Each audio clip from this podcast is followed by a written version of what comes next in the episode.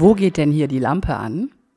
Dein Podcast für gute Energie von und mit Inga Banati.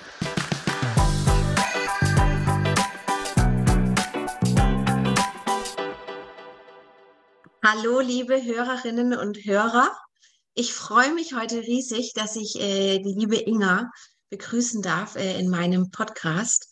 Hallo. Hallo. Und ähm, vielleicht auch auf unseren YouTube-Kanälen und wir gemeinsam über das Thema Narzissmus, äh, narzisstischer Vater und äh, co-abhängige Mutter einfach sprechen. Und äh, die Inga von ihrer Erfahrung, von dem Erlebten teilt, äh, wie sie heute geht, wie sie damit umgeht und ähm, ihr Leben um 180 Grad gedreht hat. Und ja, deshalb in erster Linie als erstmal danke, liebe Inga, dass du heute da bist. Ich danke. Ich sage ganz herzlich Danke und sage Hallo an alle da draußen und ja, vor, vor den Bildschirmen oder am, am Ohr. Das ist auch unsere erste Aufnahme mit äh, Bild, ne? Haben wir mhm. eben, eben gesagt. Finde ich cool. Finde ich super. Ja. Genau, einmal ist immer das erste Mal und auch einfach zu sagen, es gibt ehrlich gesagt, äh, haben wir auch beide festgestellt, keinen ähm, zu wenig Kanal, sondern es darf einfach geteilt werden, weil ähm, ich bin mir sicher, dass jeder der hier heute zuhört, egal über welchen Sinneskanal oder sieht, sich angesprochen fühlt und äh, das Gefühl haben möchte, hey, ich bin nicht alleine oder ja. wie kommt man da raus? Und ja, man kann rauskommen. Ja, das heißt, wir teilen das sowohl bei dir auf deinem Kanal als auch auf meinem, ne? Richtig, genau. Ja, super. Ja. Und äh, jetzt, bevor wir einsteigen, ähm, Inga, erzähl doch einfach bitte mal, wer bist du und was machst du? Wer ich bin, okay. Ich bin Inga Banati. Ich bin Coach und Schamanin. Ich bin seit zweieinhalb Jahren, nee, fast drei Jahren jetzt schon selbstständig als Coach und Schamanin, arbeite Vollzeit, äh, wirke da draußen genau damit.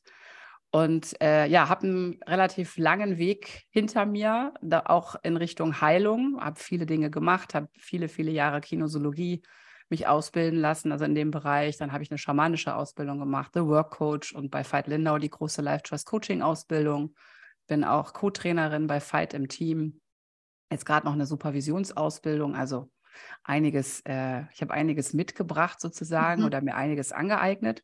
Und ja, ich helfe Menschen dabei, ihre Lampe anzumachen. Mhm. Und ähm, genau, ich bin professionelle Lampenanmacherin und auch Mutmacherin. Ich bin Pionierin, ich bin Visionärin, ich bin Vorgeherin sozusagen, denn ich mhm. komme tatsächlich aus einem sehr, sehr unschönen Elternhaus und aus einer sehr dunklen Zeit. Mhm. Und wenn ich äh, Lampe anmachen sage, dann meine ich, dass ich Menschen dabei helfe, in ihre Selbstliebe zu finden, äh, zu sich nach Hause zu kommen, eine gute Beziehung zu sich selbst aufzubauen äh, und das quasi als Startpunkt zu nehmen, um sich ihr schönstes Leben zu bauen. Denn ich habe gelernt und begriffen und vorgemacht, dass du nicht da bleiben musst, wo du bist oder wo du herkommst, sondern du kannst dein Leben ändern und du kannst auch das, was in dir ist, ändern und damit ändert sich dein Leben. Und dann helfe ich Menschen, sich glücklich zu machen. So kannst du es sagen. Ja. Mhm. ja. Also danke für die schöne Zusammenfassung. Und ich fand es sehr prägnant, wie du am Anfang gesagt hast, ähm, ich wirke damit mit ja. meiner Geschichte, also auch sehr ähm, eindrucksvoll und stark ah. kam das rüber. Ähm, meine erste Assoziation, du hast es jetzt gerade nochmal erläutert, du machst bei anderen Menschen die Lampe an. Der erste Gedanke, den ich hatte, ähm, allerdings gerade zum Thema äh, narzisstisches, toxisches Elternhaus, ist die Lampe anmachen, weil wir vielleicht so lange in der Dunkelheit gewesen sind und gar nicht gewusst haben, was ist da eigentlich überhaupt los? Aus was für Strukturen komme ich? Und es eigentlich die Normalität war. Ja. Wie, wie war dieser Punkt, dass du verstanden hast, okay, das stimmt was ganz und gar nicht? Mhm. Es war ein langer Weg. Also natürlich äh, wächst du ja als Kind einfach auf in einer Familie, die du für normal hältst. Also du bist ja noch nicht in der Lage, das zu ähm, analysieren, zu reflektieren. Du kennst auch noch keine anderen Systeme und du hast noch kein Bewusstsein für, was ist gesund, was ist destruktiv, was sind dysfunktionale Beziehungen, was sind konstruktive Beziehungen. Also ist das erstmal gegeben und äh, du wächst darin auf und das ist, ist eben so, ja. Und äh, das bedeutet auch, dass du dich an einen, ich sag mal, an, an einen Grad von Unglücklichsein gewöhnt hast. Das ist ja irgendwie deine Welt, ja. Und äh, wenn ich so rückblicke, also wir, wir verbinden ja, wenn wir aus solchen Elternhäusern kommen, Schmerz mit Liebe, ne? oder Liebe mit Schmerz oder Liebe mit ähm, Verlustangst oder Liebe mit Kontrolle und so weiter. Und das ist einfach dein ganz, deine ganz normale Welt. Ich erinnere mich, dass ich ungefähr 13 war, als ich beschlossen habe, dass ich in meinem Leben maximal glücklich werden möchte und nicht so wie meine Eltern. Ich glaube, mhm. das ist auch wahrscheinlich ganz normal, dass man in der Pubertät auch so einen Rebellen in sich hat, der sagt, ich will alles anders machen als meine Eltern, weil man die per se einfach doof findet. Mhm. Äh, ich weiß aber, dass es damals ein ganz tiefer Grund oder ein ganz tiefer Wunsch in mir war, dass ich glücklich werden wollte und ich hatte aber keine Ahnung wie. Aber für mich war das so ein inneres Versprechen, dass ich alles dafür tun werde, um dahin zu kommen. Mhm. Dann folgte natürlich erstmal, ich sag mal, eine relativ anstrengende Jugend, ne, in der du dich dann mit deinen ersten Beziehungen auseinandersetzt, in die ersten schmerzhaften Erfahrungen machst. Ich habe natürlich auch nur narzisstische Männer angezogen. Kein Wunder, mhm. denn du, du siehst ja das an, was du gewohnt bist. Nicht das, was du brauchst, sondern das, was du kennst. Also äh, war das eine sehr schmerzhafte Zeit. Ähm, ich würde ganz kurz reinspringen, weil ja. ähm, dieses du ziehst dir an, äh, was man gewohnt ist oder dann dieser verlängerte Arm vielleicht vom Elternhaus. Ja. Ich glaube, dass dieses Bewusstsein ist manchmal gar nicht dafür da, dass ich das nee. vielleicht weiterlebe. Kannst ja. du sagen, was du damit meinst oder das einfach dann nochmal tiefer reingehen oder erklären? Ja, also ähm, du hast ja ganz gewohnte Beziehungsmuster und du hast auch äh, vertraute Elternteile. Mhm. Und du ziehst, ob du willst oder nicht, solange du das nicht aufgearbeitet hast, genau das wieder an. Im Grunde suchen wir den, äh, das Zuhause, das Vertraute, was wir schon kennen, idealerweise den Gegenentwurf, wenn es ein traumatisches Elternhaus war. Also idealerweise finden wir einen, der sich anfühlt wie Papi, mhm. aber der dann lieb zu uns ist. Mhm. Das ist so ein, auch ein kindlicher Wunsch nach Happy End. Das wäre toll, ja. Ähm, es klappt natürlich nicht, weil wenn du von einem narzisstischen Papa kommst, ziehst du auch narzisstische Partner an, die natürlich nicht lieb zu dir sind. Ist ja logisch, liegt ja in der Natur des Narzissten. Äh, das heißt, dieses Ding wiederholt sich, wiederholt sich, wiederholt sich, wiederholt sich. Und das machen wir so lange, bis wir verstanden haben, dass wir, äh, dass es etwas mit uns zu tun hat, weil die Partner, die wirklich äh, liebevoll wären, die, äh, die gut zu dir sind, die, die wirklich auch mit dir eine, eine Lebensgemeinschaft gründen wollen, die auf Augenhöhe und Wohlwollen basiert, die wirst du weder sehen noch willst du die haben, weil die sind, die, die, die stoßt, stößt du sogar ab, weil das dein System die überhaupt nicht verarbeiten kann. Mhm. Du bist ja Narzissmus gewohnt, du bist Missbrauch gewohnt, du bist Kontrolle gewohnt, du bist etwas Destruktives gewohnt. Und solange du das auch nicht bewusst hast, was du da tust, ziehst du genau das wieder an, denn das fühlt sich an wie zu Hause.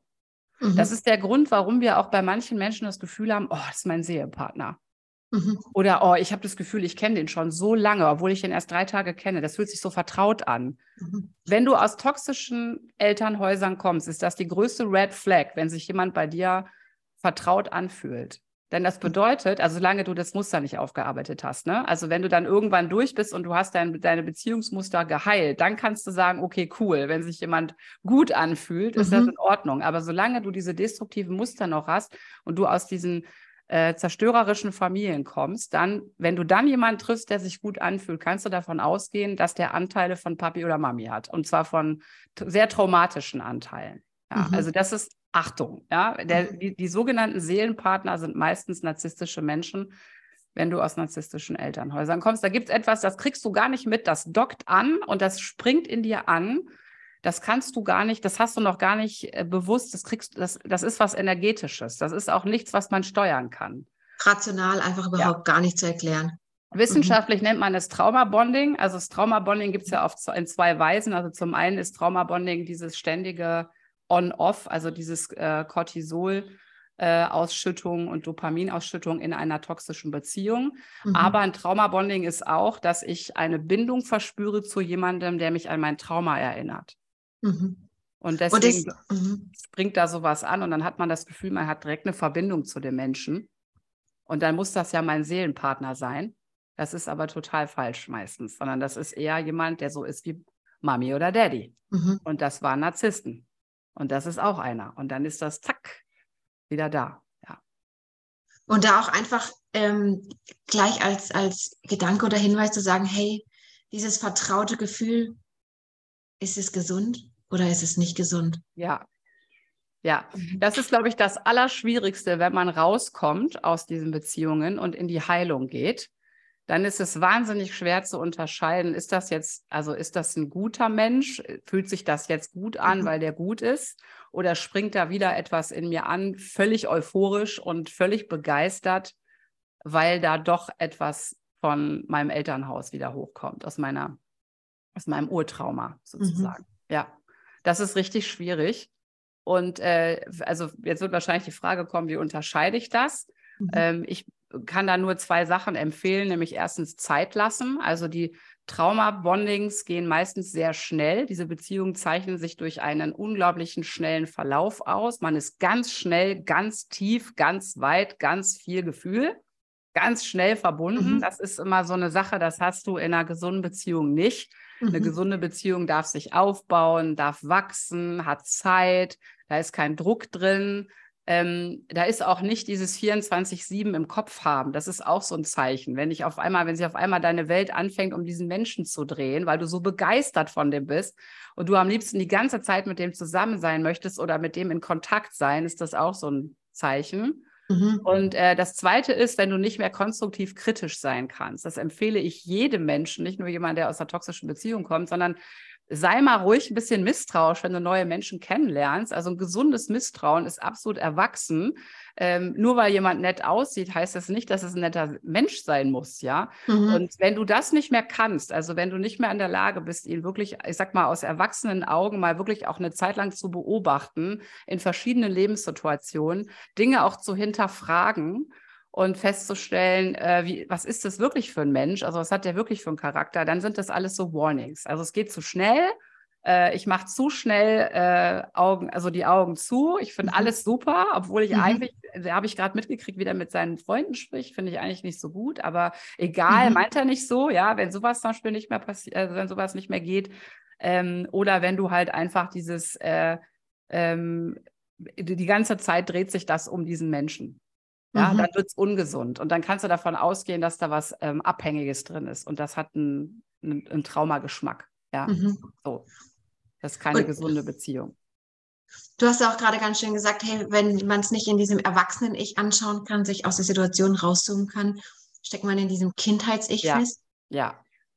Und wenn wir jetzt zurückspringen, mhm. in der Zeitkugel in das Kindheits-Ich. In meins? In deins. In meins. How was ja. it? Ja. How was ja. it? Ja. How was it? Ja. It, it, was a, it was a wilder Ritt. Wilder Ritt, ja. ja. genau. Also, ja, wie bin ich aufgewachsen? Also, ich habe einen äh, narzisstischen Vater gehabt, ähm, was ich natürlich als Kind nicht wusste, was ich auch erst vor, weiß ich gar nicht, vielleicht zehn Jahren, 15 Jahren oder so erst richtig auf dem Zettel hatte, was ich da für einen Daddy hatte. Für mich war mein Vater einfach schwierig als Kind, ja. Und äh, ich hatte eine co-narzisstische Mutter, also eine klassische toxische Beziehung, ein narzisstischer Vater mit einer co-abhängigen Mutter. Ja? Mhm. Meine Mutter ist sehr gefühlvoll, sehr empathisch und sehr unterwürfig. Ne? Die hat äh, sich völlig abhängig gemacht von meinem Vater und hat alles zugeführt, weil sie ihn mhm. sehr gebraucht hat. Das ist der Konarzismus. Ne? Ich brauche den Partner und ich mache alles für den, um zu bekommen, was ich möchte. Mhm. Ja, das ist der Gegenpart. Und mein Vater war, ähm, ja, ich würde sagen, einer der malignen Sorte, also auch gewalttätig. Mhm. Weil die Erziehungsmethoden meines Vaters waren ähm, Hausarrest, Prügel, äh, Drohungen, Abwertungen und so weiter. Mhm. Ähm, das Schwierige beim narzisstischen Vater ist, dass du ein ständiges On und Off hast. Also ich war die Prinzessin und sein Ein und Alles auf der einen Seite, vor allem nach außen. Ich war dann ein sehr, ähm, äh, sage ich mal, sehr hübsches Kind und ein sehr äh, ein Kind mit guten Manieren und ich konnte mhm. schon ganz früh mit Messer und Gabel essen und ich konnte schon ganz früh rechnen und ich war immer freundlich. Also ich war ein Vorzeigemädchen. Nach draußen waren wir die perfekte Familie und ich war seine Prinzessin. Und äh, dann war ich aber auch nichts. Und der Lieblingssatz meines Vaters war, du bist nichts, du kannst nichts und du wirst auch nie etwas sein. Mhm. Und ähm, er hat eben seine Wut, also er war ein sehr, sehr, Narzissten sind ja sehr wütende Menschen, seine Wut an mir ausgelassen, indem er mich eben bestraft hat, verprügelt hat, weil ihm irgendwas gefehlt hat. Er, also der kommt nach Hause und sagt, so Fräulein, jetzt suche ich den Klebstoff, die Schere, was weiß ich, also irgendein Blödsinn. Mhm. Und wenn ich das gefunden habe, dann setzt es was. Und dann wusste ich, okay, das ist eine Androhung, also das ist jetzt gleich geht's los. Mhm. Gleich werde ich kassieren, mal gucken, was es gibt. Also entweder kriege ich Schläge oder ich kriege wieder eine Strafe, ich werde wieder in, mit Hausarrest oder Fernsehverbot oder was auch immer belegt. Und das nicht, weil ich was getan habe, sondern weil er wütend war. Mhm. Ja. Und ähm, das war ein, also wenn, wenn ich ein Wort finden muss für meine Kindheit, dann ist das Angst. Mhm. Ich habe meine komplette Kindheit in Angst verbracht. Ich weiß, dass wenn mein Vater um äh, 17 Uhr reinfuhr bei uns in die Garageneinfahrt, fing ich an zu zittern und hat meine Mutter noch schnell gefragt, ob ich was falsch gemacht habe heute oder nicht, weil ich das schon gar nicht mehr einschätzen konnte. Mhm. Und wenn sie dann gesagt hat, ja, dann habe ich gesagt, bitte, bitte sag das dem Papi nicht. Und wenn nein, hatte ich trotzdem Angst, weil es hatte eben nichts mit mir zu tun, sondern es war eben, weil er gerade wieder äh, wahrscheinlich mhm. eine von seinen 18 Geliebten nicht sehen konnte oder was auch immer da gelaufen ist oder er wieder Schulden gemacht hat, mit denen er nicht klarkam oder wütend aufs Leben war oder whatever. Mhm. Und so bin ich groß geworden, also eigentlich immer in Angst. Auch äh, Klassiker von narzisstischen Eltern, die kommen ja auch einfach bei dir rein. Also die Türen die äh, kennen die ja nicht, die kennen ja keine, die gehen ja einfach über deine Grenzen. Ich hatte sogar zwei Türen in meinem Zimmer. Das, der konnte von beiden Seiten reinkommen. Ich, das war immer wie, ja, wie auf dem Minenfeld. Und mhm. äh, was ich gewohnt war, war das sogenannte Eggshell Walking. Also du fängst an, wie auf Eierschalen zu laufen. Du verhältst dich möglichst ruhig, du passt dich total an, du wirst sehr brav. Ne, ich war ein sehr angepasstes Kind, mhm. braves Mädchen, denn du musst ja immer deine Umgebung ausloten. Wie ist der heute drauf? Was kann ich heute machen? Weil im Worst Case gibt es halt gleich dafür einen Satz Ohrfeigen oder mhm. einen Arsch voll oder wie auch immer.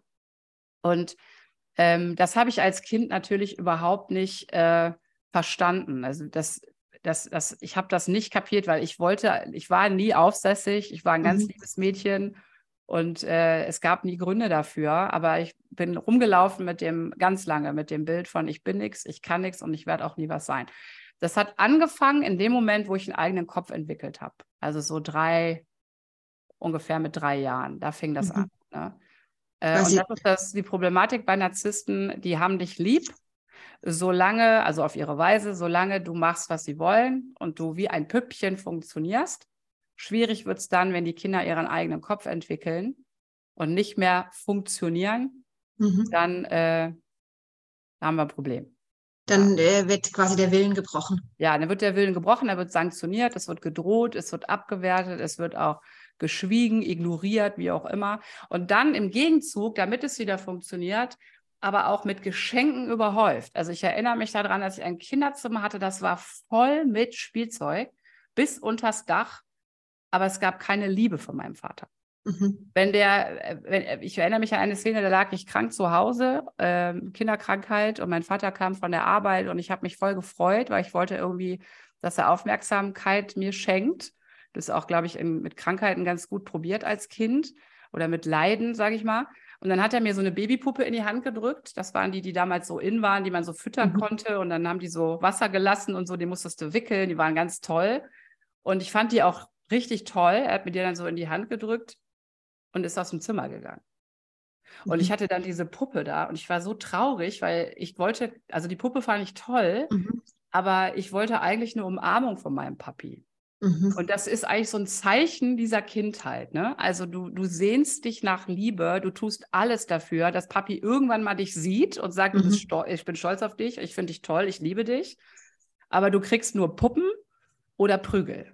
Mhm. Ja, das ist so, so ein ganz so ein Zeichen dieser Kindheit. Und du hast permanent Angst, weil du nicht weißt, was im nächsten Moment passiert, weil Narzissten einfach so unberechenbar sind. Mhm.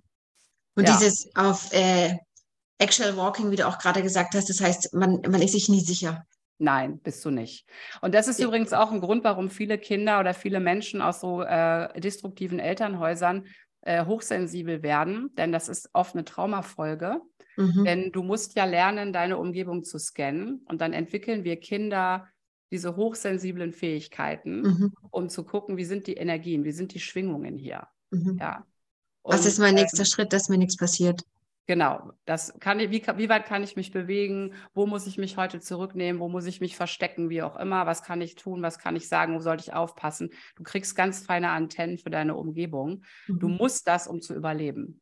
Denn die Problematik ist ja, dass wir als Kinder äh, eine Existenzbedrohung haben. Also wenn du zwei bist, wenn du eins bist, du bist zwei, du bist drei, du bist vier und du verstehst, dass du eventuell verlassen werden könntest von deinen Eltern, äh, das ist ja das Gefühl, was dann kommt, wenn deine Eltern dich schlagen oder abwerten oder dir drohen, dann würde das deine Existenz ja auslöschen. Du würdest nicht überleben können. Also entwickeln wir Überlebensmuster. Und Hochsensibilität ist eins davon. Mhm. Ja, diese Feinfühligkeit, die Dinge einfach zu fühlen. Du, noch nicht, du hast ja noch kein Bewusstsein, du mhm. kannst ja noch nicht reflektieren. Der Kopf ist ja da noch nicht so weit, das kommt ja später erst. Das heißt, du musst ja einen Kanal entwickeln, ein Tool entwickeln, womit du deine Umgebung ähm, abscannen kannst, wie sicher sie ist. Deswegen mhm. werden wir hochsensibel, die meisten von uns. Mhm. Ja. Und auch dieses, ähm, diese Hochsensibilität, äh, die du gerade angesprochen hast, zu sagen, also man lernt äh, 10, 20 Jahre, je nachdem, wie lange man zu Hause ist, beim anderen zu sein und nicht bei sich selber. Absolut, immer. Du bist mhm. immer beim anderen. Mhm. Immer. Und äh, musst du auch, denn ähm, der ist ja gefährlich. Ja. Also mein Vater hatte etwas so Bedrohliches für mich. Der war jetzt auch noch groß und breit. Ne? Also heute sind, wären, würden wir wahrscheinlich gleich groß sein und ich bin auch vom Körperbau ja ähnlich wie er. Also es wäre heute kein Ding mehr. Aber als Mädchen war ich zierlich und klein, so ein Mini-Mädchen und dann kommt da so ein Koloss rein mit einer Energie, vor der ja auch ein Erwachsener schon Angst hat.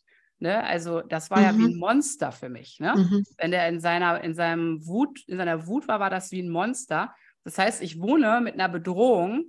Ich bin immer beim anderen. Ich gucke mhm. immer, was der tut.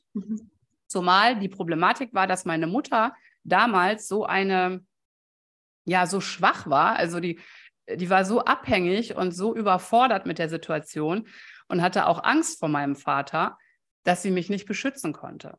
Mhm. Das heißt, ich war auf mich allein gestellt.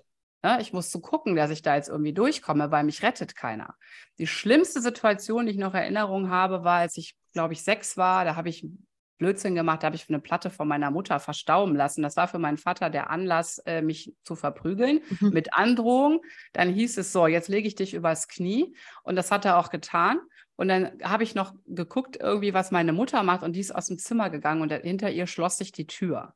Mhm. Das war so ein traumatisches Erlebnis für mich. Ich habe damals wirklich gedacht, mit meinen sechs Jahren, jetzt sterbe ich. Mhm. Ja, und das kann man sich nicht vorstellen, was das in Kindern auslöst, Todesangst zu haben in dem Moment mhm. und zu wissen, es ist niemand da, der dich rettet. Es ist niemand da, der auf dich aufpasst. Du gehst jetzt unter, das war's. Du mhm. bist ausgeliefert. Das ist die totale Ohnmacht. Und dann hast du natürlich Verlustängste und, äh, und, und einfach auch Panik in deinem System. Mhm. Ja.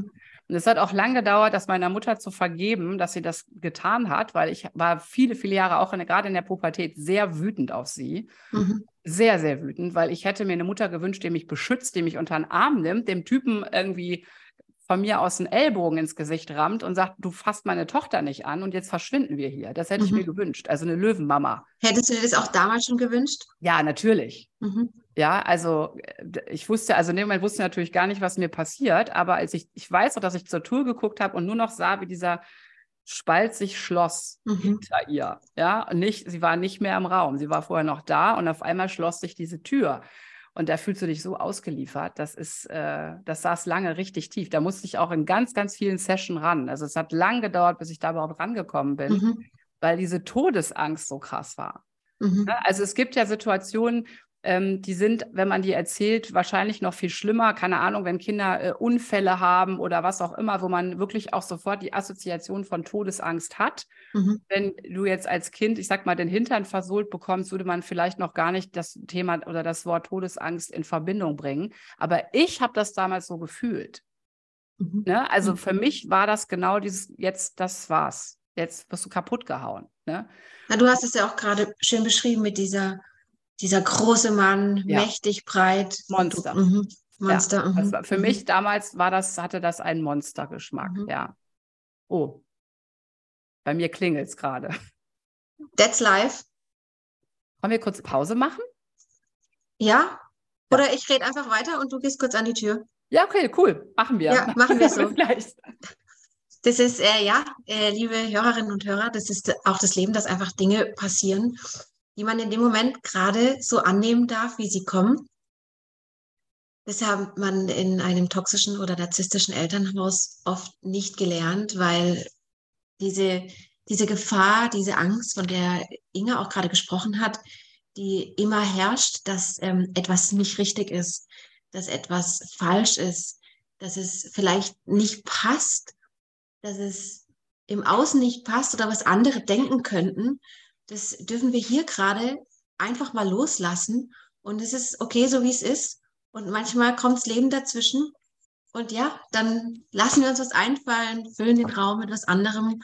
Und das sind aber gerade diese Strukturen oder Themen, wo wir uns vielleicht immer große Gedanken gemacht haben, aber wo wir sagen können, nein, das ist überhaupt nicht schlimm. Tut keiner ja. Fliege und niemandem was zu leide. Ja, ist auch ganz schön, einmal so kurz aus der, von der Todesangst vom Paketboten. ja. Eine Range, ja.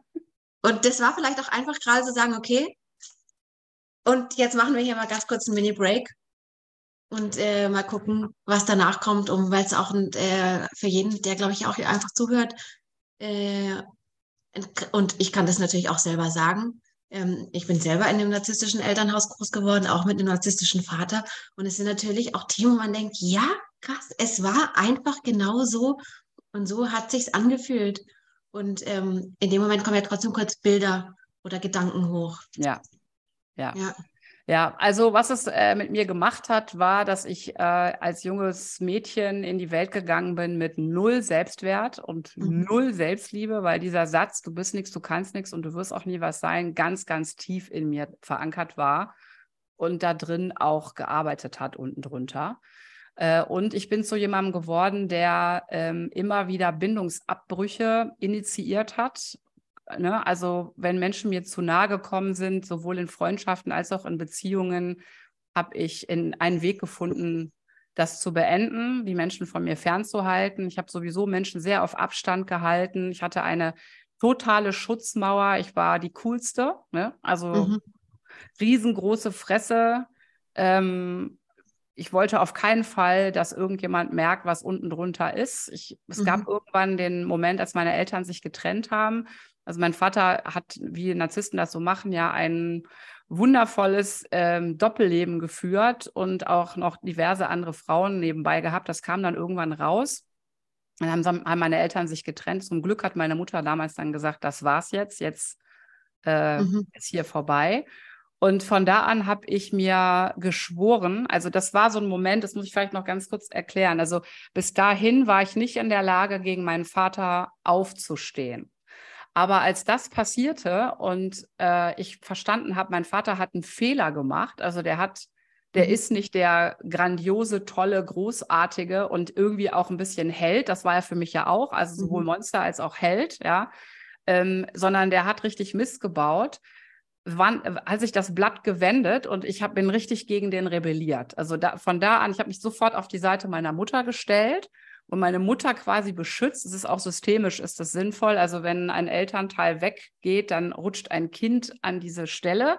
Das heißt, ich wurde dann quasi der Beschützer meiner Mutter und habe mir eine unfassbare Rüstung zugelegt. Mhm. Und ich habe mir geschworen, damals, als ich dann endlich äh, gegen meinen Vater antreten konnte, dass mich nie wieder jemand schlagen wird, beleidigen wird, mir zu nahe kommen wird, also wehtun wird. Mhm. Ja. Das war erstmal mein, meine, meine Schutzmauer, um in die Welt rauszugehen. Und, und ähm, die Wut gegen meinen Vater habe ich natürlich auch gespürt. Also es gab Zeiten, da war ich so wütend, da habe ich gedacht, wenn der jetzt kommt und noch einmal die Hand erhebt, ich hätte, glaube ich, wäre in der Lage gewesen, den echt umzubringen. So wütend war ich auf den. Ich hatte viele, viele Jahre mit sehr viel Wut zu tun, unterdrückte natürlich, ne? die nie richtig rauskam. Ich war dann auch so ein mhm. bisschen passiv-aggressiv oder habe in der Jugend auch versucht, das zu betäuben. Ne? irgendwie mhm. mit äh, Alkohol oder irgendwie auch Drogen, ja, um einfach das runterzu halten. Das war natürlich, war natürlich ein traumatisiertes Kind, war nicht in Therapie. Also du musst ja irgendwie klarkommen mit dem mhm. Leben, ja. Und das war echt schwierig. Und ich habe dann irgendwann zum Glück Freundinnen gefunden, die mich so genommen haben, wie ich war. Und das war das erste Mal auch in meinem Leben, dass man mich so genommen hat, wie ich war, weil das lernst du ja auch nicht in der, im narzisstischen Elternhaus. Darfst du ja nicht so sein, wie du bist, sondern mhm. du musst so sein, wie der Narzisst dich haben möchte. Mhm. Ja, und das heißt, dich gibt es eigentlich nicht. Du hast eigentlich keine eigene Persönlichkeit. Und da du ja von, sowieso davon ausgehst, dass du ja nichts bist, denkst du auch, dich mag auch keiner, so wie mhm. du bist. Und ich habe immer, ich weiß, dass ich als junges Mädchen immer das Problem hatte, dass ich dachte, wenn jemand rausfindet, wie ich wirklich bin, dann werde ich verlassen. Mhm. Also wenn ich mich wirklich zeige, wie ich wirklich bin, dann, dann werde ich erst verletzt und dann verlassen. Das war mein Muster. Also war ich nach außen immer die strahlende äh, Person. Ich war, mir, mir ging es immer super, es war immer toll, ich war immer ein bisschen tough, ich hatte eine große Klappe und ich habe immer dafür gesorgt, dass Menschen mir emotional nicht zu nahe kommen. Und gleichzeitig habe ich aber die Schwächeren verteidigt. Ne? Also wenn ich Menschen, Menschen um mich herum hatte, die äh, von anderen gemobbt wurden oder sowas, boah, da bin ich, da konnte ich meine Wut dann richtig ausleben. Ich war sehr oft kampfbereit mhm auch in der Schule. Ich habe dann kleinere Jungs verteidigt, die von, den, von der Oberstufe abgezogen worden sind, habe mich gegen die großen Jungs gestellt und gesagt, hier, komm. Ne? Und die mhm. waren immer so völlig, weil ich so ein Amok äh, mhm. Ausstrahlung hatte, haben die, lass die mal lieber, so die mhm. ist schon okay, ja. Oder ich habe äh, bei einer Freundin, was weiß ich, der die verletzt worden ist von jemandem, ähm, das habe ich geklärt. Oder in, in der Stufe hatte ich eine Freundin, die wurde von unseren Klassenkameraden irgendwie gemobbt, weil sie anders aussah. Dann haben die von mir eine Ansage kassiert, danach war Ruhe. Ne? Also das mhm. war so, da habe ich dann versucht, irgendwie wahrscheinlich ein bisschen auszubalancieren und auch irgendwie meine, mhm. meine Wutenergie nach irgendwie zu nutzen. Aber und es war natürlich jetzt rückblickend total ähm, destruktiv, ja. Würdest du da auch sagen, dass du zum damaligen Zeitpunkt gesagt hast, hey, ähm, ich beschütze hier vielleicht meine ähm, schwächere Mutter und lebe dieses, gegen dich komme ich an, gegen meinen Vater komme ich nicht an? Nee, ich glaube, die Mutter hatte ich da gar nicht so auf dem Zettel, weil da war ich auf meine Mutter eher wütend ne, in der Zeit, sondern ich glaube, ich habe eher ähm, das aus dem, weil ich wusste, wie sich das anfühlt, wenn ein, ein Stärkerer dich mhm. du dich nicht wehren kannst. Und mhm. ich hatte das Gefühl zu dem Zeitpunkt, ich bin unbesiegbar. Ich habe so viel Wut in mir. Ich wollte ja eigentlich, dass jemand mal kommt und sich mit mir prügelt, mhm. ne? ähm, weil ich mal was zurückhauen äh, wollte wahrscheinlich. Also ich glaube, ich habe eher meinen Vater in den Menschen gesehen, dass mhm. der Stärkere den Schwächeren runtermacht. Mhm. Ne? Und das ging, glaube ich, eher um mich. Ich war auch damals sehr, sehr ich-bezogen. Ich glaube also auch aus heutiger Sicht, ich war damals auch selbst sehr narzisstisch. Mhm. Das ist auch ein Aspekt, den man ansprechen muss. Ähm, wir Kinder aus solchen Elternhäusern haben selber narzisstische Anteile und nicht, also wir haben ja alle narzisstische Anteile, aber wir sind ganz oft selber auch narzisstisch unterwegs. Ne? Mhm. Entweder auf der Seite des Co-Narzissten oder wir sind auch in der, auf der Seite der Narzissten unterwegs, weil dieser, das natürlich auch abfärbt und es etwas mit uns macht und wir natürlich auch einen Teil von denen in uns haben. Ne? Mhm. Ne? Und als Jugendliche war ich definitiv sehr, sehr narzisstisch. Also ich hatte auch eine, ich habe eine Podcast-Folge gemacht mit meiner Freundin Eva. Ähm, wir haben viele, viele Teenie-Jahre miteinander verbracht und wir hatten auf jeden Fall eine toxische Freundschaft und da war ich die Narzisstin. Mhm. Ne, sie war die, die mir immer alles recht machen wollte und es ging immer nach meiner Nase. Ich war mhm. sehr dominant, sehr manipulativ und ich konnte auch unheimlich gut das Opfer, den Opferknopf drücken. Mhm. Ich habe das lange getan, dass ich meine Geschichte als Erklärung genommen habe, warum ich so oder so bin und mich so und so verhalte. Auch das tun mhm. Narzissten mhm. übrigens, ja die Armen. Ja. ja? Und äh, das habe ich lange getan, natürlich unbewusst. Das machst du ja nicht extra, sondern das, du bist einfach traumatisiert. Du bist nicht in der, bist noch nicht in der Lage, das aufzuarbeiten. Und du bist auch noch nicht in der Lage zu erkennen, wie destruktiv du selber bist. Ja, mhm. also mit dir selbst, aber auch mit anderen. Und du bist selber so bedürftig, also dir, dir, du hast ja mit so, einem, mit so einer Kindheit so eine Wunde, so eine riesen Wunde und so ein Bedürfnis nach Liebe und Anerkennung, dass du dafür fast alles tun würdest.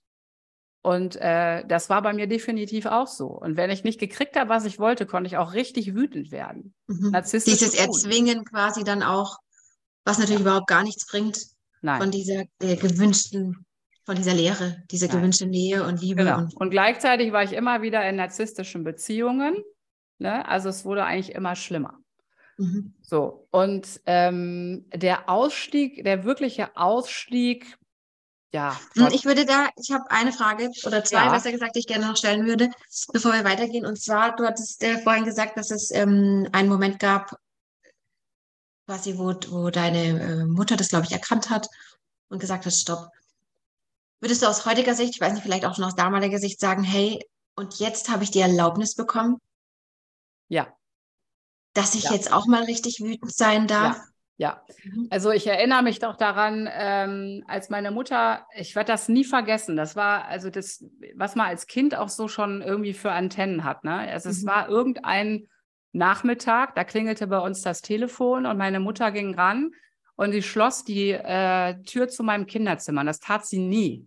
Und es gab in meinem Kinderzimmer so eine Milchglasscheibe. Das heißt, ich konnte mhm. sie so, so sehen, so schemenhaft, wie sie mhm. telefoniert. Und sie telefonierte sehr lange. Und ich, ich habe gespürt, jetzt passiert was. Ich wusste das. Irgendwas stimmt hier nicht. Irgendwas ist hier los. Ähm, und dann kam sie danach rein zu mir, setzte sich zu mir und sagte zu mir wortwörtlich, du musst jetzt sehr stark sein, aber der Papi und ich werden uns jetzt trennen. Und bevor sie das gesagt hat, wusste ich schon, dass das jetzt passiert. Ich merkte, mit dem Telefonat ist irgendwas los. Was passiert war, ist, dass mein Vater hatte zwei Beziehungen nebenbei, eine über anderthalb Jahre und eine irgendwie viereinhalb Jahre oder so. auch so ein Klassiker, ja. Mhm. Und er hat mit der anderthalb Jahre Beziehung Schluss gemacht. Und die war so wütend, dass die meine Mutter angerufen hat und der alles mhm. erzählt hat von ihr und dieser anderen Frau.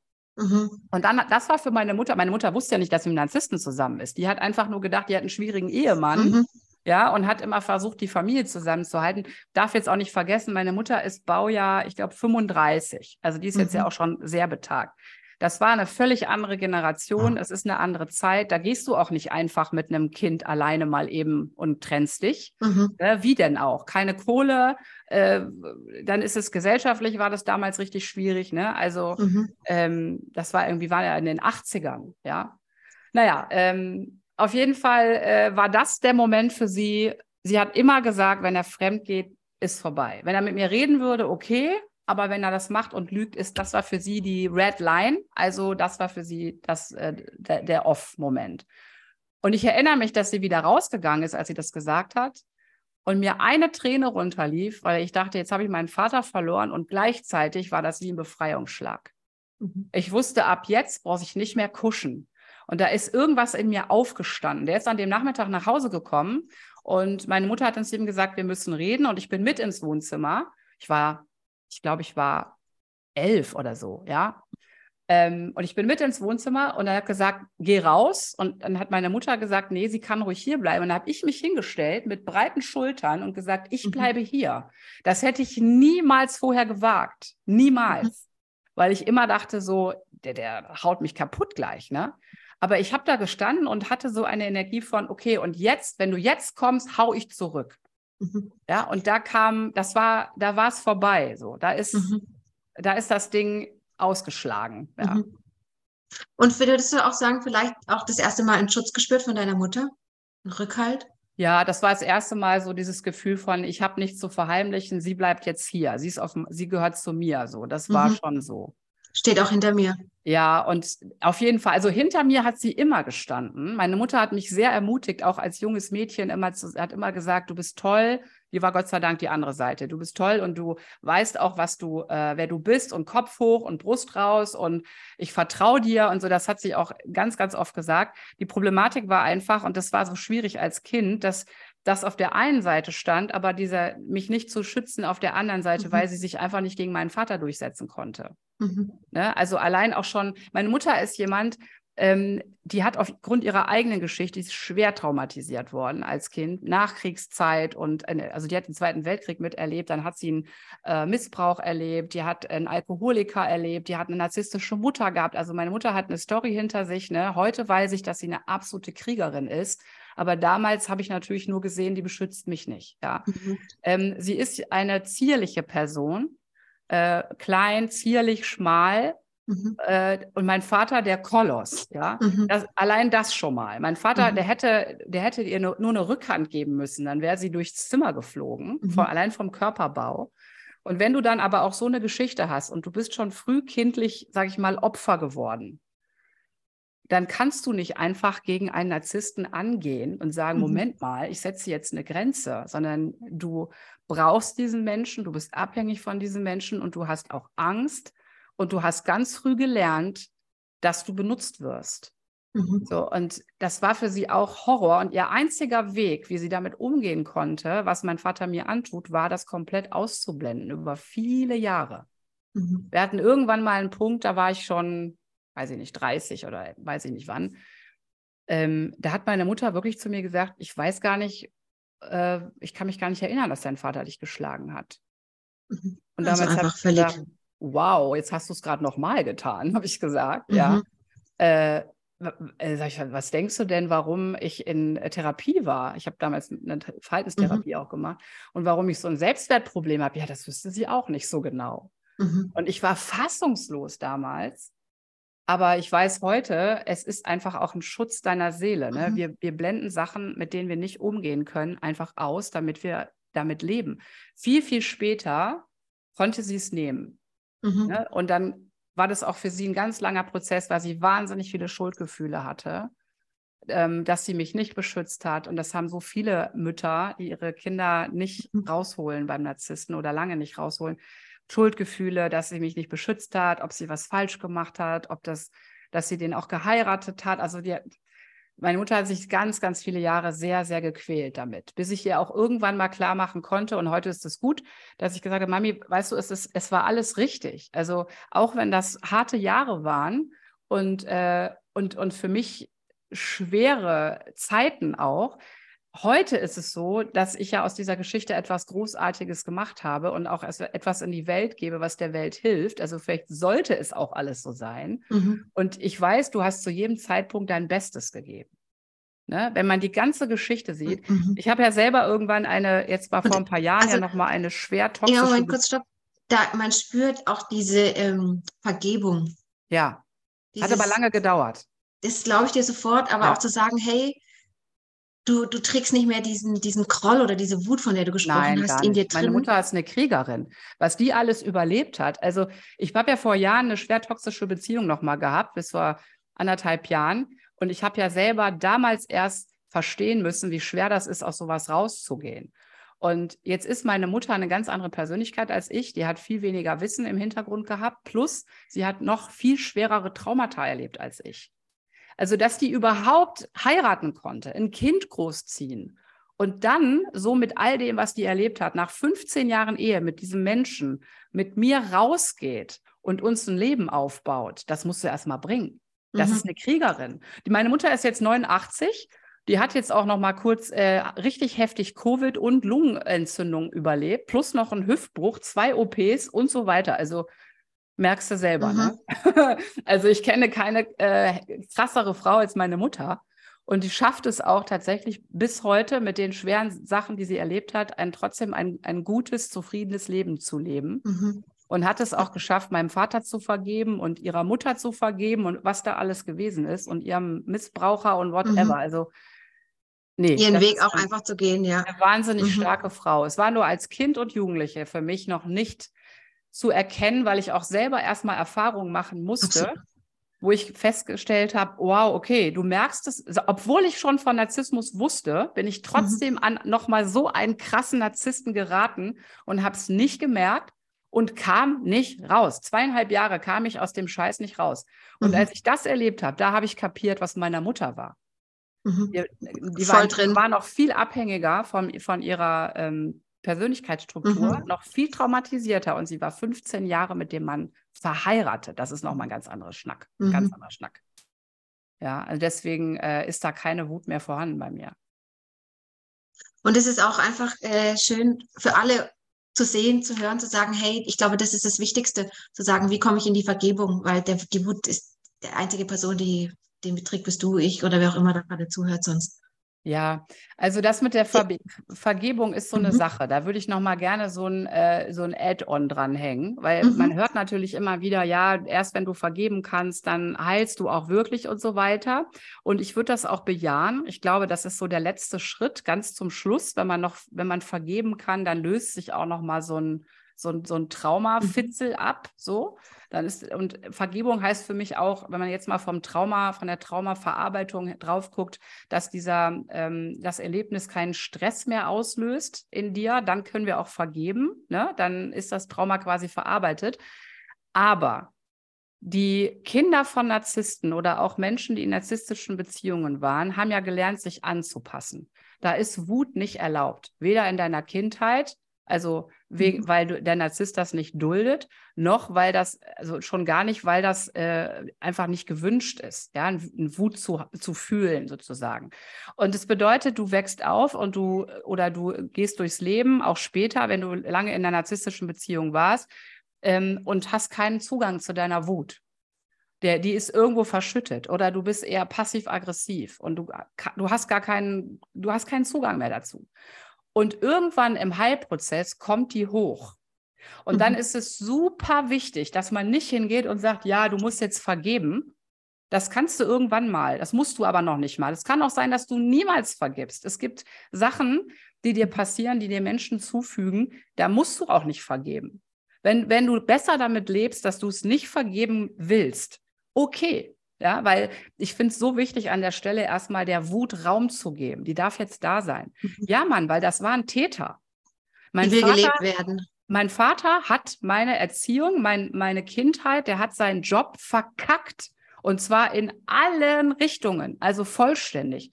Und zum Teil meine Mama auch. Mhm. So, und da ist es super wichtig und ein ganz, ganz wichtiger Heil, also ein Teil vom Heilprozess, dass wir wütend sein dürfen. Ich darf fucking wütend sein. Und solange ich will, idealerweise tue ich jetzt keinem was, ne? Also ich wäre mhm. jetzt gut, wenn ich nicht dann hingehe und meinem Vater oder meiner Mutter dafür eine reinhaue, weil das ist auch eher kontraproduktiv oder anderen Menschen auf die Nase haue, weil ich so wütend bin und sage, hey, sorry. Ne?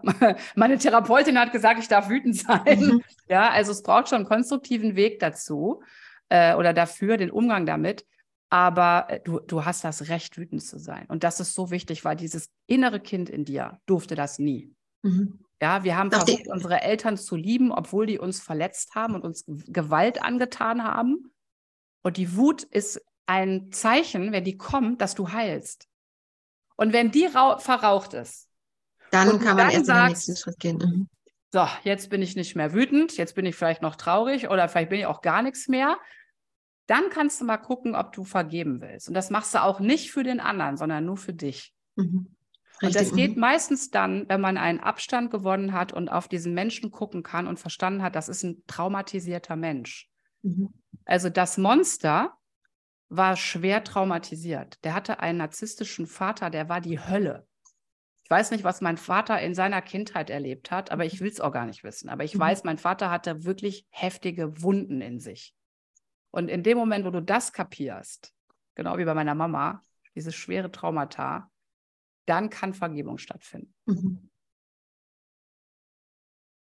Ja. Ja, das ist äh, schön, schön beschrieben, schön gesagt, dass diese, dass man nicht über die Gefühle, die nie gelebt werden durften, drüber geht, sondern dass die, ob das Angst ist, ob das Wut ist, ja, sondern ja. dass die Du hast gerade hier auch so gestikulär ganz schön beschrieben, oh, da darf Luft verschafft werden. Ja. Und dann kommt der nächste Schritt, eins ja. nach dem anderen. Das ja. ist die eigene auch, Heldenreise, Heilreise. Man muss auch das Verständnis dafür entwickeln, dass wenn du nie wütend gewesen bist, wenn die Wut kommt, dass das nichts Schlechtes ist, sondern dass das ein, ein Teil des Heilprozesses ist. Mhm. Endlich kommt die. Mhm. Endlich fühlst du die. Das ist dein Recht, ja. Mhm. Wut ist übrigens ein Grundgefühl. Also wir haben ja auch als narzisstische also als Kinder von Narzissten haben wir ja gelernt, dass nur Freude irgendwie gut ist und der Rest mhm. sind schlechte Gefühle. Ne? Also Angst und Trauer und Wut sind alle schlechte Gefühle. Mhm. Ähm, das darf alles nicht sein. Du musst da am besten ja immer, also ich musste ja immer am besten die, äh, das Strahlekind sein, dann ist alles gut, ja. Mhm. Ähm, so, das stimmt nicht. Wir haben nur Grundgefühle, die sind nicht gut und nicht schlecht, sondern das sind Grundgefühle. Und Wut ist ein Grundgefühl. Und das ist ein ganz normales Gefühl, was wichtig ist, da sein zu dürfen. Unsere Kinder brauchen Raum für ihre Wut. Und dann erklärt man denen das. Was du gerade fühlst, ist Wut. Und das ist gut so. Ja, und vor allem auf dem Boden, Box ins Kissen, ja, schrei mal richtig rum. Das ist okay. Du darfst wütend sein. Vor allem, die atmen ja eigentlich nur so aus, weil sie nicht gelebt werden durften. Wenn Wut im Kindesalter gelebt werden darf, kann man das aushalten. Absolut. Und dann artet es auch nicht in diese Extremen, die, diese Bilder, die man von so einer ganz krassen Wut irgendwie im Kopf hat. Ja. Ja, und da ist auch nochmal, ne, also die, zum Beispiel dieses Zerstörerische, was ich dann in der Jugend hatte, dass ich dachte, mein Vater mich jetzt haut, dann bringe ich den um. Das ist unser narzisstischer Anteil. Mhm. Das ist unser destruktiver Anteil. Ich zerstöre dich. Mhm. Ja, das, Narzissten sind zerstörerisch. Also da war, das muss man sich auch mal angucken. Äh, und der, der heilt erst dann, wenn du eben zurückgehst an den Ort in dein inneres Kind und das darf wütend sein. Das mhm. kriegt endlich Raum, damit es nicht auswuchert in einen sehr traumatisierten narzisstischen Teil. Mhm. Ja. Und äh, Wut heißt ja, ich wünsche mir Veränderung. Deswegen mhm. sind wir wütend. Ja, ich wünsche mir eine Veränderung. Also kriegt ein Kind sein Eis nicht, ist es wütend. Das ist okay. Es ja. wird trotzdem das Eis nicht bekommen und es darf jetzt wütend sein, weil es mhm. will ein Eis. Ja. So, und ja. das, das ist so wichtig, den, unseren Kindern beizubringen. Und das ist etwas, was ich auch an alle da draußen mitgeben möchte, die jetzt unabhängig von Narzissmus ähm, die Kinder haben. Denn das ist etwas, was mir immer wieder auffällt. Nicht so viele Eltern können mit wütenden Kindern gut umgehen. Mhm. Die wollen das nicht. Ich habe mhm. letztens noch ein, ein, Video gesehen auf TikTok, da, da steht ein Mädchen im, äh, im Zimmer vielleicht drei, vier Jahre und trampelt auf dem Boden und ist wütend und weint und schreit weil sie äh, nichts mehr zu essen bekommt, irgendeinen Nachtisch, den sie schon hatte. Ja, das mhm. hat die Mama auch gesagt und sie gibt halt jetzt keinen mehr und sie will aber unbedingt. Und dann ist sie wütend und die Mama sagt dann zu ihr, das ist nicht sehr ladylike, wie du dich gerade aufführst. Mhm. Ja, oh, da, da, da kriege ich Hals, da krieg, da schnürt sich mein Hals zu. Ich hätte mir gewünscht, dass sie sagt, hey, ich verstehe dich, du bist wütend, was du gerade spürst, ist Wut. Und ich verstehe dich, weil du möchtest gern noch was Süßes. Und ich, deine Wut ist da, weil du diese Veränderung nicht bekommst, die du dir wünschst. Und du darfst jetzt wütend sein und schrei noch mal richtig, lass mal richtig raus, trampel noch mal richtig auf die Erde und dann ist gut. Ja. Und nicht das kalt, nicht löschen. Das nein, war ja nicht, nicht löschen. Nein, da sein lassen, ja, ja, weil das ist lebendig. Weil dann, dann können wir, dann lernen wir, dass Wut da ist und sie auch wieder geht und wie sich das anfühlt und dass die auch da sein darf und Raum haben darf und so weiter. Oh, jetzt ist auch noch die Tür zugeknallt. Man hat nichts davon mitbekommen. Wut Es ist wild, ja. ja. genau. Ja. Ja. Genau. Ja. Die Wut darf sein. Die, die soll sein. Die an alle Mamas. Sein. Ja. An, überhaupt an alle. Ja. Einmal mal rauslassen. Ja. Und wir haben hier jetzt schon ganz schön äh, viel besprochen und du hast viel geteilt. Und ich lehne mich jetzt weit aus dem Fenster und glaube, dass äh, alle Hörerinnen und Hörer hoffentlich trotzdem dranbleiben.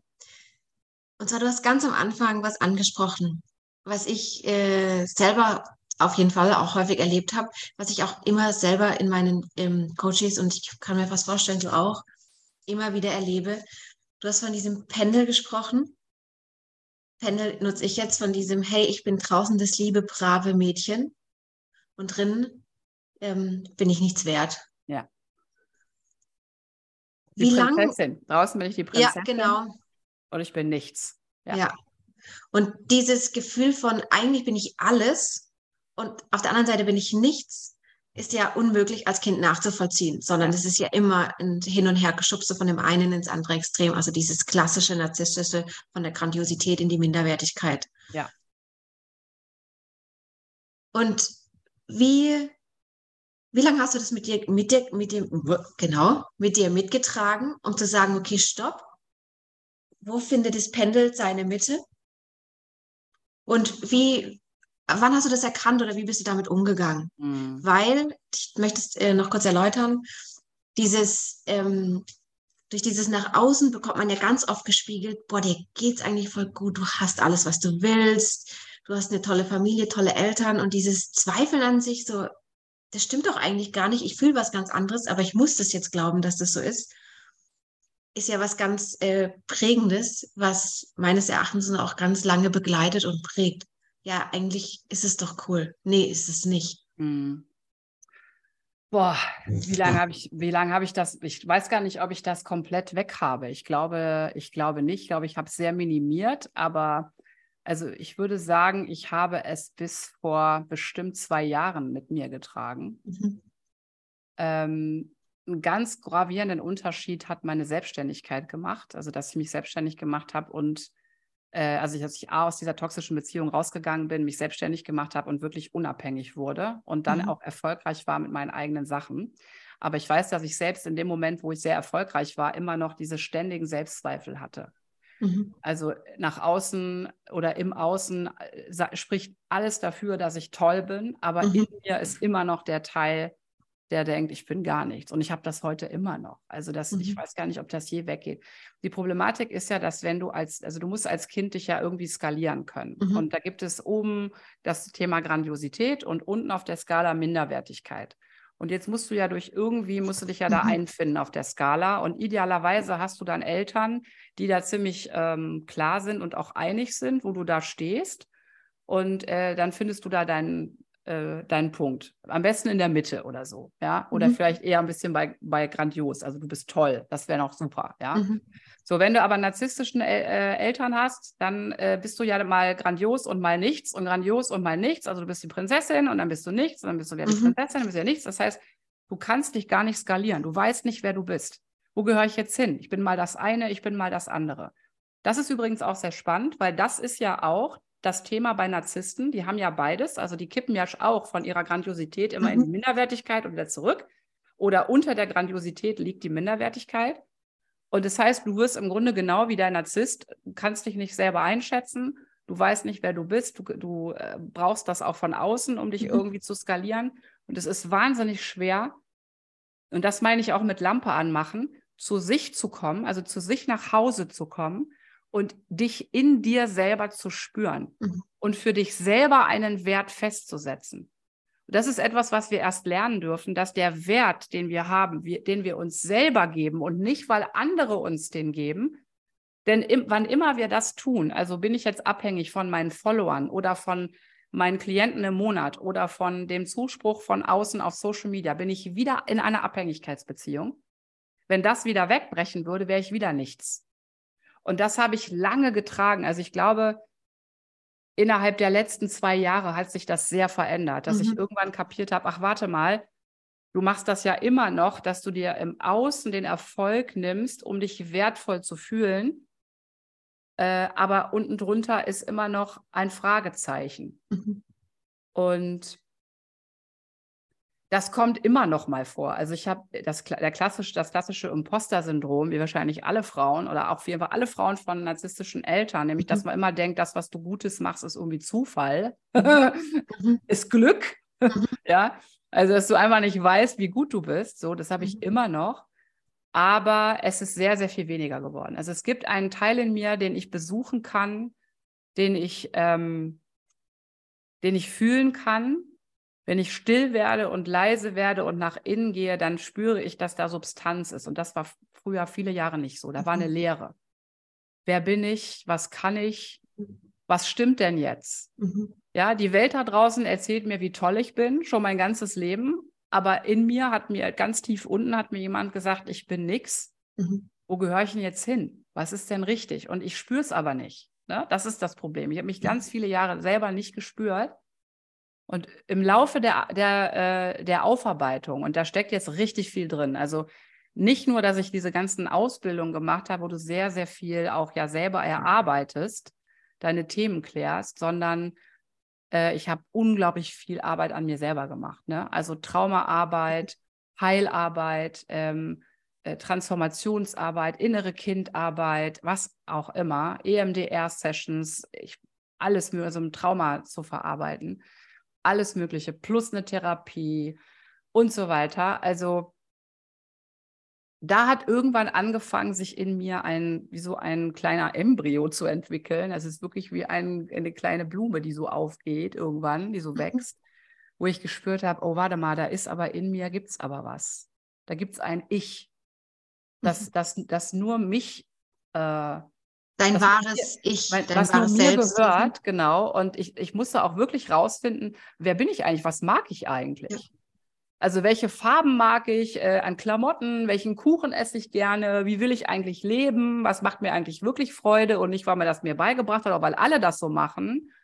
Und ich musste mich wirklich selber kennenlernen und äh, mich immer wieder auf eine innere Reise begeben. Immer wieder nach innen, nach innen, nach innen, immer wieder nach innen und mich mit mir verbinden. Mhm. Und dann gab es so einen Schlüsselmoment, das war so vor, boah, wie lange ist das jetzt her? Ja, ich glaube, es ist drei Jahre her. Ähm, da habe ich habe ja auch auf meiner Heilreise mich tätowieren lassen. Ne? Also die mhm. jetzt zugucken hier, die können das sehen. Und dann gibt es hier hinten auf der Schulter, das war mein letztes Tattoo damals, das hat auch alles eine Geschichte. Dieses Tattoo ist ein großer Schmetterling. Und als ich den damals bekommen hatte, war ich so nach einer neunmonatigen Heilreise, würde ich sagen, also mhm. nach innen. Ähm, da weiß ich noch, dass ich den angeguckt habe im Spiegel, habe ich mich rumgedreht und habe mich angeguckt und da hat es Peng gemacht und da habe ich mich zum ersten Mal gesehen. Mich gesehen. Ist, mhm. Raus aus dem Kokon. So. Und das war der erste Moment, wo ich dachte, oh, da, da, jetzt sehe ich das, was die anderen sehen. Mhm. So, ich habe, da habe ich wirklich mein Licht gesehen, meine Energie, meine Freundlichkeit, mein Herz, mein Wesen. Und das, da habe ich, das war toll. Da ging die Lampe an. Da ging meine Lampe an, genau. Da ja. ging meine Lampe an. Und von da an war es trotzdem noch mal ein Weg. Und es ist, ich glaube, das hört nie auf. Ich glaube, das ist etwas. Lebensreise. ja, es ist eine Lebensreise. Ich würde auch, ich glaube auch, dass man das nie ganz heilt. Also, dass wir da nee. ganz fertig sind. Ich glaube, du kannst einen guten Weg damit finden, damit umzugehen und es wird weniger und es wird leichter. Und wenn heute mein Monk reinkommt oder meine innere Stimme und sagt, hör mal, ich wollte dich mal ganz kurz daran erinnern, dass du nichts bist, dann äh, fange ich an zu lächeln. Mhm. Und bin nicht mehr am Boden, sondern denke, ach, du bist auch wieder da. Okay, mhm. ja, dich kenne ich schon. Aber du kannst mhm. auch jetzt wieder gehen, weil ich habe mich für eine neue Wahrheit entschieden. Mhm. Für deine Wahrheit. Für meine Wahrheit. Mhm. Ja. Und was ich total gerne mache, ist, ich habe einen Flipchart bei mir, aber man kann ja auch andere Zettel nehmen. Ich schreibe mir wirklich tolle Sätze auf mhm. und lasse die einfach hängen und gucke immer wieder drauf, weil wir müssen uns eine neue Platte auflegen. Die alte mhm. Platte von Du bist nichts und die kannst nichts, die hat so lange so tiefe Furchen im mhm. Gehirn. Wir brauchen eine neue. Wir brauchen neue gute Sätze, damit wir unser altes Selbstbild schwächen können. Wir können es nicht auslöschen, mal eben mhm. so, aber wir können es schwächen. Und wir können ein neues bauen. Und dafür brauchen wir auch immer Wiederholungen von neuen guten Sätzen. Und auch, du hast gerade so schön beschrieben, zu sagen, hey, das, das kommt immer wieder. Und ich glaube, ich weiß nicht, ob es jemals weg ist. Aber heute sage ich, mm, schön, dass du da bist, aber du kannst wieder gehen. Ja, ich kenne dich schon und ich kannst auch noch einen Kaffee haben und so und dann kannst du aber auch wieder verschwinden. und die, die, ich spüre gerade, eine Ruhe. Mhm. Und ein Ja, da bin ich heute wirklich angekommen. Ja, das ist auch so. Und das war turbulent hier in der letzten Dreiviertelstunde. Mhm. Stimmt. Mhm. Zu sagen wir sind von, auch einmal durch den wilden Ritt durch, ne? Ja. Ja. Und zu sagen, und krass, da stehe ich heute. Und an alle da draußen, und ich bin mir sicher, die, die Energie und das Gefühl, was da gerade mitschwingt, ist auch da. Mhm. Und das ist die, nach der Sehnsucht kommt die Freiheit. Ja, genau. Und nach der Sehnsucht kam es am Anfang von unserem Gespräch von diesem Gefühl. Wo ist es? Dieses Hin und Her und dieses Durcheinander und dieses Chaos und diese Wut und oh, was da alles hochkommt. Und jetzt diese Ruhe zu haben und diese Klarheit. Ja, ja, das ist, wenn Trauma sich einbaut, sage ich mal. Ne? Also wir können ja die Geschichte nicht, ähm, äh, nicht wegmachen. Die Geschichte war ja da. Aber der, den Stress damit können wir lösen, mit den Erinnerungen, mhm. mit den Erlebnissen. Und das habe ich in vielfältiger Weise getan. Deswegen äh, ist das eben so. Ne? Dass, dass dies, und was mir sehr geholfen hat, ich habe mich wirklich lange Jahre gefragt, boah, warum? Warum habe ich diese Story? Warum hab, musste ich das erleben? Warum habe ich diesen Vater und all diese anderen Sachen danach und so? Und ich habe ja damit was Geiles gemacht. Also ich habe mhm. ja was, ich habe ja Gold aus, den, aus dieser Geschichte gemacht, im wahrsten mhm. Sinne, weil ich etwas damit wirke. Also ich bin Narzissmus-Expertin, gewollt mhm. oder ungewollt. Mhm. Und ich habe ein Verständnis von Narzissmus, wie das wenige Menschen haben, äh, mhm. selbst manche Therapeuten nicht. Und ich kann Menschen helfen, indem ich meine Erfahrungen und auch meinen Heilweg öffentlich mache und vorausgehe. Ne, das meine ich mit, ich bin Vorgeherin und Mutmacherin. Und dann macht die Geschichte für mich Sinn. Wenn ich drin stecken bleibe und mich die, mein ganzes Leben lang bemitleide, und das tue ich mit der Frage, warum, warum, warum, warum, das mhm. ist nicht zielführend, dann dann wird das blöd. Dann, dann, dann ist das wie, dann mhm. ist das mhm. so, als würde das in dir so modern, weißt du? Und das ist dann auch wahrscheinlich sehr toxisch. Aber wenn du es schaffst, mit deiner Geschichte in irgendeiner Weise etwas Gutes in die Welt zu bringen, und ich glaube, Tobi Beck hat das mal gesagt, wenn du heilen willst, dann hilf anderen Menschen dabei zu, zu heilen. Mhm. Ja. Ähm, und das habe ich gemacht oder das mache ich mhm. Und, äh, und deswegen ist das am Ende auch so eine Sache, wo ich meiner Mutter sagen kann, Mami, es ist doch alles geil. Mhm. Also ich, ja, es waren scheißharte Jahre, aber es ist doch am Ende, es ist doch geil. Wir sind doch alle am richtigen Ort. Mhm. Und ich könnte, glaube ich, Menschen niemals so erreichen, wenn ich das nicht erlebt hätte, wenn ich diese ganzen Erfahrungen nicht gemacht hätte. Mhm. Und jetzt spüre ich von dieser Ruhe diese Dankbarkeit, dieses Yes. Ja, ja. ja. Ähm, und ich sehe noch, ja. auch, auch hier noch ein kleines Add-on, ähm, denn es gibt ja immer diesen Satz so, ähm, äh, Trauma hat, das hat mich zu dem gemacht, der ich bin und so, das ist auch wahr. Und gleichzeitig hat es aber auch so ein Geschmäckle. Also ich, ein Geschmäckle, ne? Also ähm, deswegen war es nicht geil. Mhm. Ne? Also, weil es gibt so in, in dieser spirituellen Szene ja dieses, ne, ich bin so dankbar, dass mir das mhm. passiert ist und so, ja, mhm. ja und. Ja mhm. und äh, es hat mich auch viele, es hat viele Jahre meines Lebens wirklich schwer gemacht. Das darf man auch mhm. nicht vergessen. Ne?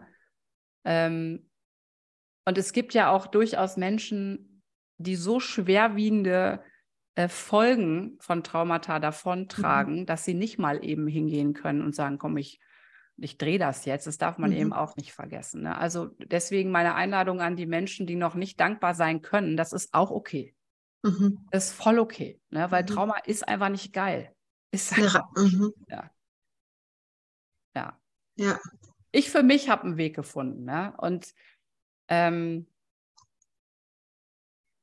ja, und also ich habe das immer beschrieben wie Star Wars. Ne? In mir haben zwei Teile gekämpft. Die dunkle Seite und die helle Seite der Macht. Ne? Ich habe mhm. da diesen narzisstischen Teil und den empathischen Teil. Mhm. Und der eine ist destruktiv und der zieht nach unten und der andere ist hell und der geht nach oben, der schwingt hoch und der, der hat ähm, Gutes im Sinn. Ja. Mhm. Und das ist wirklich etwas, was ich zu spüren bekommen habe, als ich vor anderthalb Jahren aus der toxischen Beziehung raus bin. Und das war mein letzter Narzisst. Ja, mhm. ich habe den Mann habe ich wirklich auch sowas von geliebt.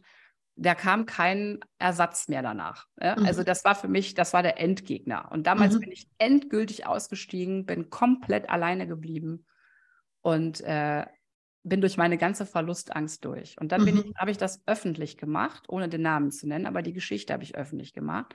Und das erste Mal hatte ich Macht in der Hand. Mhm.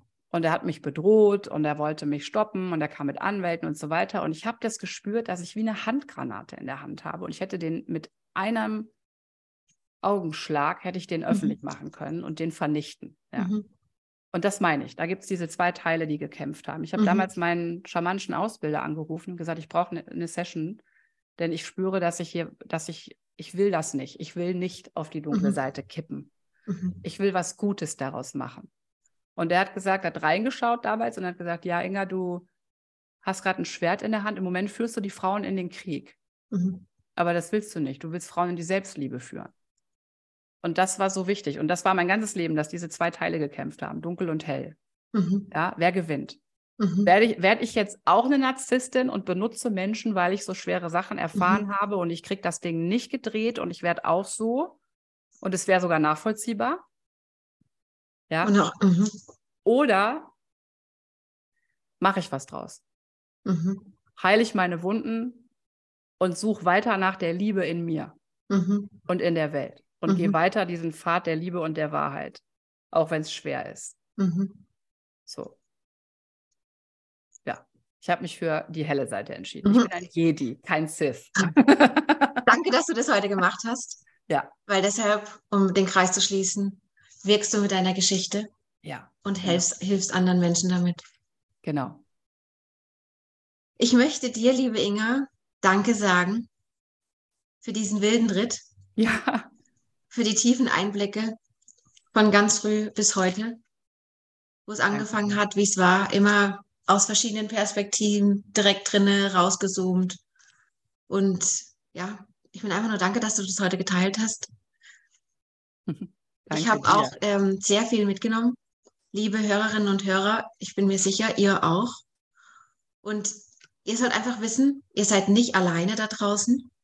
Ja. Und wenn ihr Fragen habt, meldet euch, meldet euch bei Inga, meldet euch bei mir.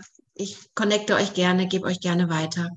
Und bevor wir diesen Raum, den wir eröffnet, eröffnet haben und auf diversen Kanälen teilen werden, damit er in die Welt geht, erschließen, gibt es noch eine, eine Sache, einen Satz, ein etwas, was du teilen möchtest mhm. mit der Welt. Das ist mein Credo, das ich gerne teilen möchte. Und dabei ist es vollkommen egal, von wo du losgehst und egal, wie weit dein Weg ist. Ähm, ankommen wirst du immer, wenn du weitermachst. Und zwar an dem Ort, an dem du weißt, dass die größte Liebe deines Lebens du selber bist. Mhm. Ich Goosebumps. Goose, genau, Goosebumps, das hat mir gewählt. Genau, danke. Ja, schön. In der Haut, ja. Die größte deine Liebe, Liebe deines Lebens bist du selbst. Bist du selbst. Der Schmetterling. Ja. Hm. Lieben Dank, Inga. Ich An dieser Stelle. Dir. Danke. Sage ich auf Wiedersehen. Auf Wiedersehen. Und ähm, ja, danke auch an euch, liebe Zuhörerinnen und Zuhörer, und ähm, habt noch einen schönen Tag. Ciao. Ja, tschüss. Wenn dir diese Folge hier gefallen hat, dann speicher sie dir doch. Wenn du mehr davon willst, dann folge mir auf Spotify. Und ich freue mich auch über deine 5-Sterne-Bewertung auf iTunes oder wenn du das hier mit deinen Freunden und Liebsten teilst. Lass uns noch mehr gute Energie in diese Welt bringen. Bis bald, deine Inga.